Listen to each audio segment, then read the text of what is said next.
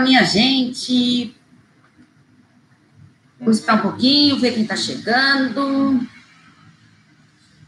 Diretamente do YouTube, do Instagram, no Paulo Espíndola Psicóloga. No Instagram tenho dois Instagram, relacionamento abusivo PSI, relacionamento abusivo PSI, e também tenho Paulo Espíndola Psicóloga. As lives eu faço sempre pelo Paulo Espíndola Psicóloga. E o canal do YouTube, o mesmo também. Bem-vindos, quem está chegando então no YouTube, no Insta, se tiver alguma dúvida, comentem, podem fazer perguntas, sugestões de novos temas, enquanto eu vou conversando um pouquinho com vocês sobre o tema da nossa live de hoje. São vários assuntos sobre relacionamentos. Como vou, quem acompanha meu trabalho sabe que eu estou fazendo uma série de vídeos, na verdade, acho que quatro cinco, acho que cinco partes sobre desabafo sobre relacionamentos. Então, já gravei todas as séries, tá? Uh, pedi perguntas sobre sexualidade, também estou montando os vídeos já para poder gravar, tá? Quero ver se consigo gravar semana que vem já, para poder responder para vocês o que as questões, dúvidas que vocês têm sobre sexualidade. Lembrando que eu não cito o nome de ninguém, tá? Então pode ficar tranquilo, sigilo absoluto. Lembrando que a sua dúvida pode ajudar mais pessoas, por isso que é importante, então, você estar tá dividindo esse, esse, seu relato, esse seu desabafo, para a gente poder ajudar mais pessoas. Bom, vamos lá. Gente, não sei onde vocês estão, mas aqui em São Paulo está um calor terrível, terrível, terrível, terrível. Mas vamos lá, vamos se concentrar então. Meu relacionamento está muito difícil. Como posso lidar com essa situação? O relacionamento passa por crises. Isso é algo normal. Não existe relacionamento perfeito. Lembra que eu falei para vocês? Não existe é, parceiro perfeito, pessoa perfeita, relacionamento perfeito. Isso não existe, tá? Então, a gente tem que aprender a lidar com essas divergências, com as, as diferenças que existem entre as pessoas, porque isso é algo natural. Gente, imagine que saco seria ser igualzinho ao parceiro, pensar do mesmo jeito, ter as mesmas, tudo, tudo, tudo igual. É lógico, tem uma sintonia ali, né? É, aquela química de ter objetivos em comum, metas em comum, mas agora ter sempre a mesma opinião, tudo, não há diálogo que resista, não é verdade? Então, é, como que faz para lidar com essa situação com relacionamento tá difícil? vou bater na mesma tecla, diálogo Diálogo é a base para qualquer relacionamento saudável. Não consigo ter um relacionamento saudável se eu abrir mão do diálogo. O diálogo ele tem que ser assertivo. O que, é esse diálogo assertivo? Onde existe a fala, eu vou falar com meu parceiro, ele vai escutar o que eu estou falando. Escutar, não pensando em me atacar, ai, deixa eu escutar tudo que ela está falando, não. Quando o outro estiver falando, mesmo se você ficar com aquela vontade que, ai, não, ai, que raiva, eu vou falar isso, eu vou falar isso, não, respira fundo. Faça controle da respiração. Inspira, solta o ar, devagar. Por quê? Você vai pensar seu, no controle da sua respiração e não vai pensar em contra-atacar, que isso é muito prejudicial, tá? O contra-ataque é a pior coisa que tem. Uh, então, é, é, fundamental a gente ter esse diálogo assertivo, tá? Uh, e nem só aquele passivo, né, gente? Que onde só existe a. onde só a pessoa escuta e não consegue falar com o outro. Uh, ela só está escutando aquilo. E será que isso é algo saudável? Quando a pessoa só escuta, ela baixa a cabeça para tudo e não consegue conversar com o seu parceiro? É importante a gente estar ligado nisso, que é fundamental a gente ter esse equilíbrio. E como ter então, essa comunicação assertiva? Tem alguns truques, algumas dicas para isso? Temos, temos sim. Então vamos lá. Primeiro, para você ter um relacionamento saudável, evitar essas dificuldades, a gente tem que fazer o quê? Evitar ter conflitos. Né? Vamos, então, estimular sempre esse diálogo. Quando eu estou falando sempre com o meu parceiro, estou sempre estimulando esse diálogo, o que eu faço? Eu não vou acumulando uh, aquelas coisas que eu vou guardando, guardando. Aí quando tem a hora do diálogo, aí é, não é, na verdade não é um diálogo, né? é uma briga, né? Porque você vai colocar tudo para fora. Então aquelas são aquelas discussões que não tem fim. Porque você está guardando, guardando. Aí de repente, por isso que tem que sempre manter o diálogo. Não gostou de alguma coisa? Para para conversar.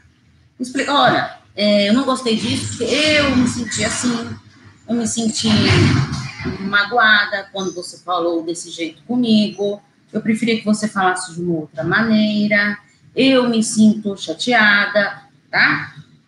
Vamos lá, então falar de maneira tranquila, sem você impor o que você quer. Lembrando que cada um tem sua opinião, não adianta eu querer impor algo para o outro, não, não faz sentido, tá? Então eu tenho que respeitar também a opinião do outro, eu tenho que saber impor o que eu quero, mas também saber lidar com essas diferenças. Fica atento na comunicação não verbal. Como assim? Comunicação não, não verbal? Pois é, existe sim. É a comunicação que a gente fala através dos gestos, do olhar. Gente, quantas vezes você olha para o seu parceiro e já entende o que está acontecendo só pelo olhar? Você não consegue reconhecer? Olhar, as expressões, o jeito de sentar, o jeito de andar, os gestos que faz. Então, a gente tem que tomar muito cuidado nessa comunicação não verbal. Os gestos, os olhares, eles falam muito. Então, a gente tem que estar sempre atento a isso. Uh, não usar um discurso destrutivo. Sabe aquele discurso que você fica cheio de críticas e de bombardeio, porque você quer só atacar o outro e não importa o que está acontecendo. Então, o seu objetivo ali é ganhar a discussão. Não existe no diálogo quem ganha e quem perde. Existe sim a troca.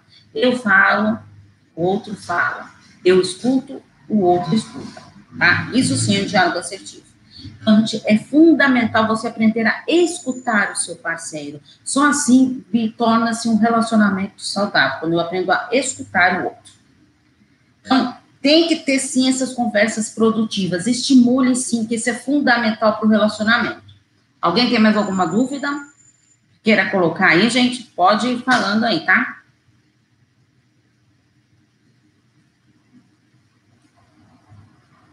Tá. Então, deixa eu ler um, mais um. Uma aqui que pediram para comentar na live. Estou com baixa autoestima por causa da minha situação financeira. O ex-perverso aproveita isso. Então, o que, que a dependência. Eu, eu, escrevi um texto, quem não leu, vale a pena ler. Está no Insta, está no, no Facebook, o Insight Psique. E, e também no Facebook tem Paulo Espíndola Psicônica. E que a autoestima tem a ver com a dependência financeira. Se eu não estou bem com a minha autoestima, eu tenho grandes chances de ser dependente afetivo. Ah, mas o que, que tem a ver dependência financeira?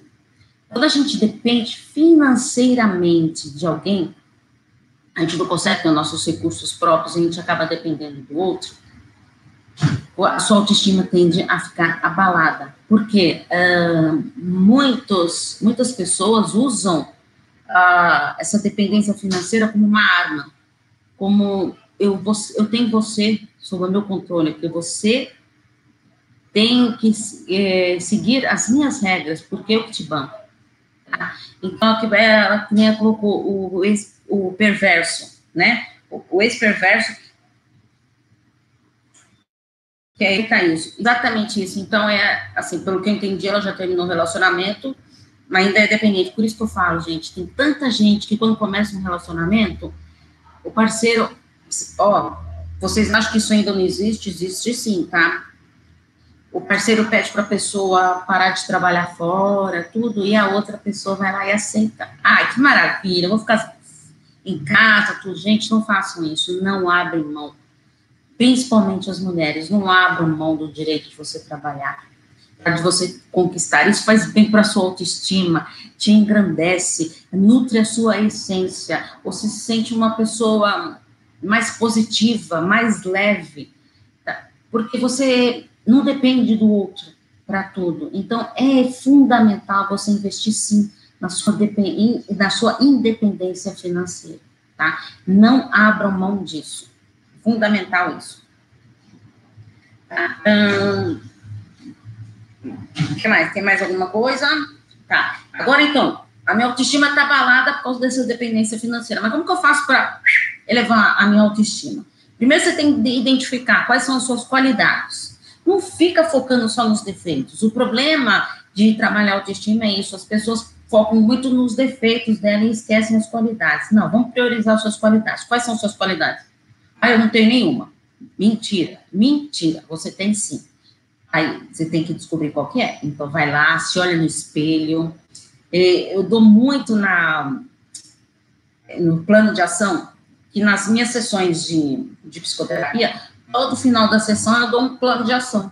Né? É uma tarefa para o paciente fazer é, em casa, tudo, e voltar para a semana seguinte. Porque eu sempre falo com meus pacientes, a terapia, ela não, não é só os 50 minutos, a terapia, ela tem que ir embora com você. Sabe? Porque não é só, a gente não vai trabalhar só aqueles 50 minutos, você tem que pensar a semana inteira naquilo, que foi falado, que foi discutido. Então, depende, o andar da sessão, eu sempre dou uma, um plano de ação para a pessoa fazer. Tá? Então, e muitos exercícios que eu dou é sobre autoestima, para você elevar a sua autoestima, aprender a reconhecer as suas qualidades. A fazer atividades para o seu corpo e para a sua mente. Muitas vezes a gente pensa, ah, mas atividade física, o que, tem a ver com autoestima? Tudo a ver. Quando a gente faz atividade física, a gente descarrega é, serotonina, dopamina, endorfina, e aí ativa a sua positividade, tá? Ah, então você começa a ver as coisas com mais leveza, com mais, mais alegria, sabe? Não fica aquela coisa pesada, maçante. Então, às vezes está lá cansada, tudo, mas depois, quando você termina aquilo lá, não dá uma sensação de dever cumprido, de ai que delícia, não é? Não é verdade, gente? Ah, e buscar o seu autoconhecimento. Como que eu posso buscar meu autoconhecimento? Gente, eu fiz um vídeo, postei um vídeo curtinho, que eu postei quarta-feira ontem, sobre autoconhecimento. Quem não viu, vai lá ver que tem um monte de dicas de autoconhecimento que vale a pena, tá? Resgatar a sua autoestima através de três ações. A primeira ação, aceitar. Você tem que aceitar aquilo que você não pode mudar. Tem coisas que eu, eu não consigo mudar em mim, tá? Tem coisas que dá para mudar, sim. Ah, eu não quero mais a cor do meu cabelo desse jeito, tá? Então, assim, muda que você pode mudar e aceitar o que você não pode mudar. Tá? Tem coisas na gente que a gente não pode mudar. Ah, eu queria ser mais alto. Você pode ser mais alto? Não, você não vai ser mais alto. Então, o mais que você pode fazer é usar um saltão alto, entendeu? Mas tem coisas que a gente tem que aceitar. Mudar o que é possível.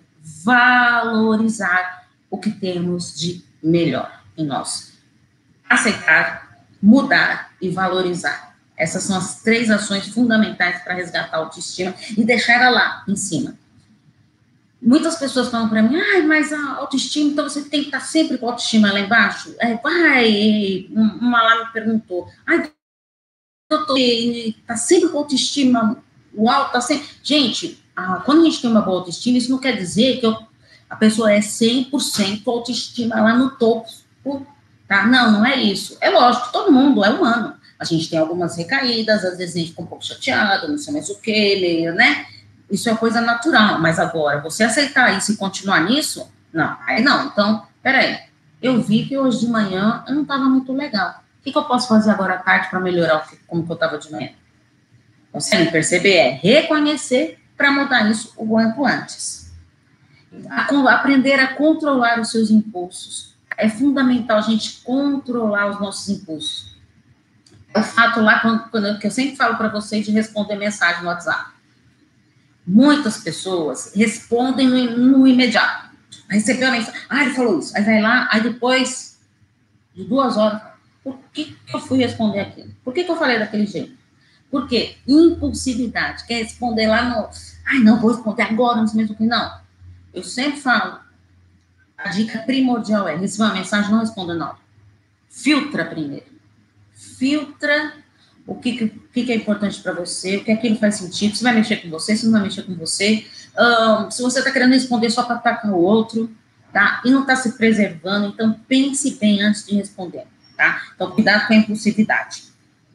Pense com mais positividade, leve a vida com mais leveza. Ai, gente, é tão chato ficar perto de pessoas que negativas, só vê coisa ruim, ai, como a vida não tá boa, ai, nossa, minha vida é tão perrengue, ai, tudo tá dando errado. Pô, caramba, olha, verifica o que, que tá de bom na sua vida, o que, que aconteceu. Você já passou momentos difíceis, agora é hora de você. Pô, já passei momentos difíceis, eu consegui sair. Olha que maravilha. Como que você fez para sair então disso? Tá? Reconheça isso. Nossa, já passei fases piores do que eu tô hoje. Então, vamos aprender a reconhecer isso que é fundamental. Ah, ficar perto de pessoas positivas. Quando a gente não está bem, se a gente ficar perto de pessoas negativas, pessoas tóxicas, fatalmente a gente vai se contaminar. Então é fundamental a gente querer enxergar as coisas com mais leveza e ficar perto de pessoas positivas. Uh, tem um comprometimento diário para investir em você. Como assim, Paulo? Investimento diário, exatamente. O que, que eu vou fazer para mim hoje? Eu sempre falo, gente, marca na agenda lá o nome de vocês. Vou marcar lá na minha agenda. Paula, hoje qual vai ser o meu investimento que eu vou fazer comigo hoje? Investimento diário. Tem que se comprometer com isso. O que, que eu vou fazer para mim hoje? Sabe, alguma coisa que você goste. Tu, nossa, hoje eu tô afim de dar uma volta na praça e pronto, é isso que eu quero fazer hoje. Isso que vai, vai me acalmar, vou olhar a natureza, sabe? Então, assim, o que, que você pode fazer por você hoje? Nunca esqueçam disso. Nunca abrem mão do que vocês podem fazer para si.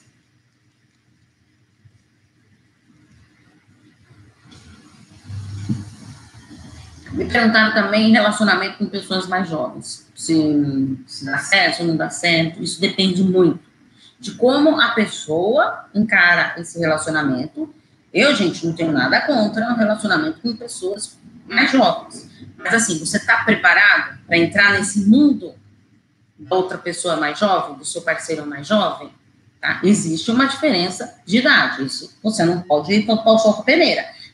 Então, você tem que estar tá pensar bem, você está preparado para isso, para encarar isso, vivenciar isso? Não, eu estou, é, para mim não tem problema nenhum, então ótimo, maravilha, segue em frente. Uh, e para se relacionar com pessoas mais jovens, é fundamental você ter autoconfiança, tá? Porque você tem que acreditar no seu potencial, porque senão começa a colocar caraminholas na cabeça e aí sua autoestima vai lá pro beleléu. Estar preparado para as divergências de opiniões, principalmente devido à maturidade, né? Emocional. Às vezes a pessoa tem uma certa maturidade e o outro ainda não tem. Então a gente tem que saber lidar com essas divergências. E as opiniões? Investir sempre na autoestima, né? Como eu falei para vocês, e, e, não se influenciar com comentários, opiniões dos outros. Vocês vão escutar isso mesmo, tá? Então, se você está bem resolvido com você, se você gosta da pessoa, tudo, deixa os comentários dos outros para trás, que se dane. É importante vocês pensarem nisso. E acreditar nesse amor e focar no presente. Não ficar pensando no futuro, o que vai ser o futuro. Curta o seu presente, tá? É, ah, eu não sei, daqui, se eu ficar com a pessoa daqui 10 anos, ela vai estar com tantos anos, eu... Foca no presente, tá? Viva o, intensamente o seu presente, sem se preocupar com o futuro ela tem que ter um diálogo, né, para vocês estabelecerem as regras, como todo relacionamento. E o relacionamento com pessoas mais jovens é a mesma coisa. Então, o que? Eu tenho que ter um relacionamento e eu tenho que e ver o que cabe dentro dessa relação. Então, vamos fazer alguns combinados. Ó, eu não gosto disso. Ah, tá, mas isso. Ah, mas eu gosto disso. Então, tá bom. Então, vamos entrar num acordo aqui. Tá? Fazer contratos. Nossa, que coisa mais fria fazer contrato do relacionamento. Gente, não é assim, vamos lá, fazendo contrato, mas é, é através do diálogo que eu falei para vocês, conversando, tá? Barato não sai caro. Então, se você conversa com a pessoa e expõe que você gosta, que você não gosta, ela vai saber o que ela vai estar tá te ferindo, o que não vai estar tá te ferindo. Porque você já deixou claro de antemão, certo? Interferência familiar. É que ponto eu deixo a minha família interferindo no relacionamento? Em primeiro lugar, eu não sei a idade que você tem. Mas assim, se você já é maior de idade, acho que você tem que ser responsável pelas suas escolhas. Ah, mas todo mundo fala que essa pessoa não é boa para mim, tudo. Então, se tá todo mundo falando isso, aprenda a filtrar, tá? Por que será que eles estão falando isso? Será que você está tampando sol com a peneira? Você não está enxergando tudo que estão te falando? Você quer, ou você quer enxergar somente o que lhe convém? Ou realmente tem algo ali que você acha que faz algum sentido? Tá, mas cuidado com as imposições familiares. Eu não quero esse relacionamento, eu não sei mesmo o que, tá? Então a gente tem que tomar muito cuidado com isso. Tá? E saber lidar e conversar com a família também. Tá? É, lembrando, a família foi lá e falou um monte do seu companheiro, tudo, então esteja preparado, porque se, é, se esse relacionamento não der certo, você sabe que você vai ouvir. Não é verdade? Você vai ouvir mesmo. Então, é bom estar ciente disso. Então, é, eu vou analisar, eu vou ver se realmente esse se vale a pena, faz algum sentido o que, que os outros estão falando para você? Faz sentido? Não, para mim não faz sentido nenhum. Não, não tem nada a ver com o que eles estão falando. Então, ótimo, maravilha, beleza. Não, mas peraí, pensar bem, eu acho que minha família fala, vai um exemplo aqui, minha família fala que não é muito chegar no trabalho. Ah, não, não é não. Quanto tempo que tá sentado no sofá, jogando um videogame, e você ralando? Quanto tempo que o seu parceiro está fazendo isso? É mesmo, não tinha parado para pensar nisso. Tá vendo? Então, às vezes, a gente tem que pensar também o que, que a gente está ouvindo dos outros, porque às vezes a gente está tão encantado, tudo que a gente não enxerga algumas coisas. Então, é a hora de sentar e conversar. Olha, lembra? É fundamental a gente ter essa troca, esse diálogo, tudo. Não estou satisfeito com você ficar aqui em casa, tudo. Não você procurar algum emprego, tá? Então, gente, a gente tem que ter essa troca, esse diálogo para poder conversar, tá? Agora tem uma coisa, só que também tem muitos pais que adoram meter o dedo no relacionamento dos filhos, achando que os filhos, primeiro, que os pais têm essa ilusão de achar que os filhos são sempre crianças que não cresceram, não é verdade? Quem é mãe e pai sabe disso. Então, só que na, com aquele, aquela vontade de, de proteção exagerada, então acaba, os pais acabam colocando muitos pés pelas mãos. Então, querem proteger de uma tal maneira que não deixa o relacionamento do, dos filhos fluírem. Então a gente tem que tomar muito cuidado com isso, porque às vezes o pai, os pais, com a intenção de querer ajudar, acabam prejudicando mais o relacionamento. Lembrando, você também já sofreu, já passou por isso no seu relacionamento, então por que você, oh, seus filhos vão aprender crescendo assim, tá? Lembra, é com os nossos tomos que a gente levanta e cresce. As dificuldades, o sofrimento levam ao crescimento pessoal, sempre sempre, sempre, sempre, sempre. Tá? Mais alguma dúvida?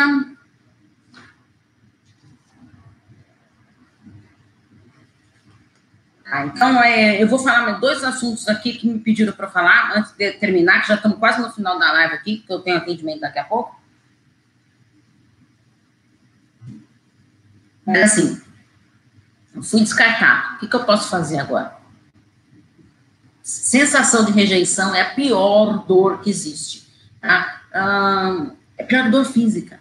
Você sente aquela dor, aquele nó no peito. Por que comigo? O que aconteceu comigo? Sabe? Então, calma. Calma, calma, calma. Então, como que eu consigo lidar com essa rejeição? Não é fácil, não estou falando que é fácil, tá? A gente tem que aprender a, a enfrentar esse sofrimento. Então, você tem que aprender a pensar mais em você. Cuidar da sua autoestima. É ah, você foi rejeitado para aquela pessoa, aquela pessoa não quer estar com você, não adianta. Quando a gente não adianta, quando um não quer, não dá para ter relacionamento a dois, não dá, não tem como. Ambos têm que querer estar juntos. Quando um não quer, gente, desiste, tá? Ah, mas ele gosta de mim, tudo, aí tudo bem. Agora, ele não gosta de você, você ela não gosta de você, então por que você vai ficar é, tentando isso? não vai levar a nada, só mais sofrimento e mais rejeição, e mais sentimento de ser descartado mesmo. A gente tem que aprender a encarar a realidade. Procurar apoio de amigos e familiares, essa hora é muito importante. Você tem amigos de pessoas que estão lá para te ajudar, para te apoiar, não para te colocar para baixo, tá? Então, pessoas tóxicas negativas, foge delas. Aproveita essa dor para crescimento pessoal. Lembra que eu falei para vocês que através das, das, dores, dos sofrimentos que a gente cresce, então é fundamental a gente estar tá preparado para crescer. Ah, não estou conseguindo lidar com essa rejeição. Vai procurar uma psicoterapia para você poder encarar isso e, e, trabalhar isso dentro de si. De ver que existem pessoas, outras pessoas por aí, trabalhar esse luto do relacionamento, que é fundamental. A psicoterapia ajuda muito nesse processo do luto do relacionamento então, e você, através do seu autoconhecimento, se redescobrir. Tá? E significar essa história aí, deixar isso aí para trás, aprender a ser feliz em sua vida. Tá? Mais uma coisinha aqui para a gente fechar, que eu quero ler aqui um, um desabafo, tá? que eu falei que eu ia ter na live sobre carência, e eu quero finalizar a live com, falando sobre carência afetiva.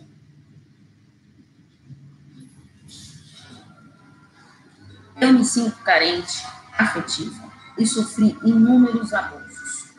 Marido, família e até amigos na necessidade e busca de acolhimento. Toda pessoa carente vai de uma criação doente, desprezada, maltratada, que na época da formação de personalidade, a criança foi violentada no sentido psicológico e social. Gente, olha só que desabafo doloroso, né? Eu diria doloroso mesmo. Então, a pessoa sofreu diversos a, a, abusos, né? Psicológicos, verbais, aquilo lá. Ela mostra aqui, foi com o marido, com a família, desde a infância ela já trouxe isso. Então, já veio lá da infância, então a pessoa ela vai crescendo carente efetivamente, porque ela já passou isso na infância. E aí, se ela não se libertar disso, se você vê que tem crianças que estão se demonstrando essa carência afetiva, ela tem que ser trabalhada. Se você não for trabalhar isso, você arrasta para a vida adulta, tá? Imagine na adolescência com uma pessoa carente afetiva. A gente, a, a gente tem que prestar muita atenção nos nossos jovens, tá? porque os jovens é uma mudança hormonal, uma mudança de pensamentos, de atitudes tão grande que os jovens, a gente tem que estar muito aberto para o diálogo, para conversar com esses jovens e tudo. Inclusive, vou fazer uma semana também com temas, quem tiver pergunta já, já pode me enviar, com é, adolescentes, tá? Sobre adolescentes, dificuldade de lidar com os relacionamentos com adolescentes, pais estão me mandando perguntas sobre relacionamento com os filhos, que não estão conseguindo lidar com a situação. Então, é fundamental vocês enviarem isso para mim para poder ajudar um pouquinho vocês. Tá? Então, a pessoa já cresceu com tudo isso e aí fica bem complicado de lidar mesmo com isso. Né? Uma dor muito grande. Bom, a carência afetiva, gente, ela prejudica qualquer relacionamento, tá? Então, pode ser familiar, pode ser amoroso, pode ser de amizade, profissional, a pessoa se sente carente afetivamente, ela se prejudica nos relacionamentos, tá? Isso é um ponto.